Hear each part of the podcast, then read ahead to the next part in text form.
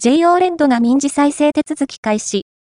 技術開発事業はジャパンディスプレイがスポンサー支援。株式会社 JO レッドは3月27日に民事再生手続き開始の申し立てを行うことを決議し、東京地方裁判所に申し立てを実施。